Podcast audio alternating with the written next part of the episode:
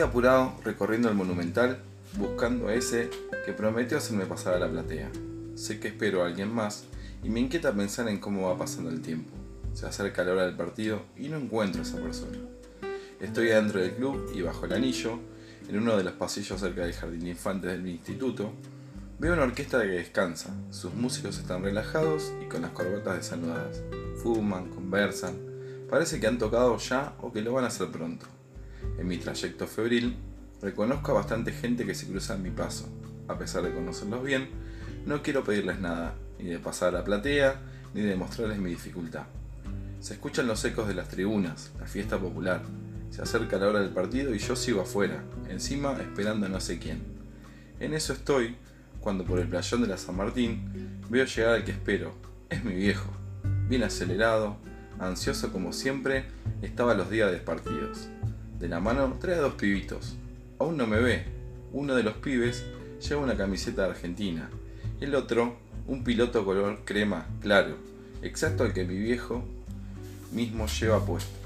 Una réplica, pero en pequeño, que mi viejo mismo hace notar cuando me descubre, con esa sorna en la jeta turra y olmédica, pícaramente. Voy a su encuentro, le explico que aún no encontré el que estoy buscando para pasar de garrón a la platea. Siento profunda emoción al verlo, y él, igual que yo.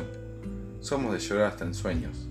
La gran pucha, está muy chupado y con la barba crecida, como en sus últimos días de hospital.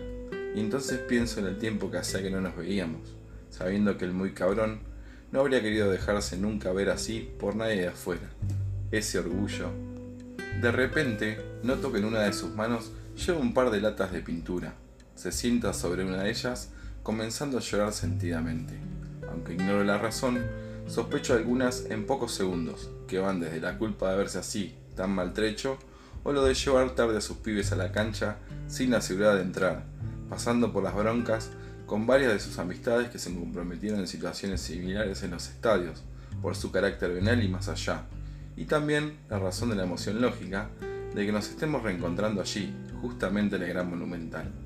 Lo abrazo fuerte, lloro yo también, somos de llorar hasta en sueños nomás, en medio de los rezagados que se aprestan a subir los escalones que llevan a la platea, y de esos otros que campanean para encontrar a su conocido habitual que les dé chapa. No sé cómo, pero no me extraña que enseguida estemos adentro del campo de juego.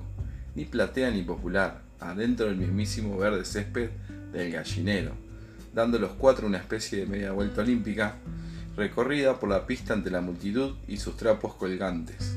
Resalta uno con la cara de Anchulín y otro muy raro, con los colores negro y amarillo, que no alcanzo a leer bien detrás de letras rojas. También vemos caras conocidas en las plateas, cercanas que nos miran con alegría y aprobación. Todo es muy rápido y delicioso, como de pibe en aquella vieja calecita. Hasta que llegamos al sector central, en la misma línea del medio de campo, es ahí cuando todo se acaba y me despierto. Nota del autor.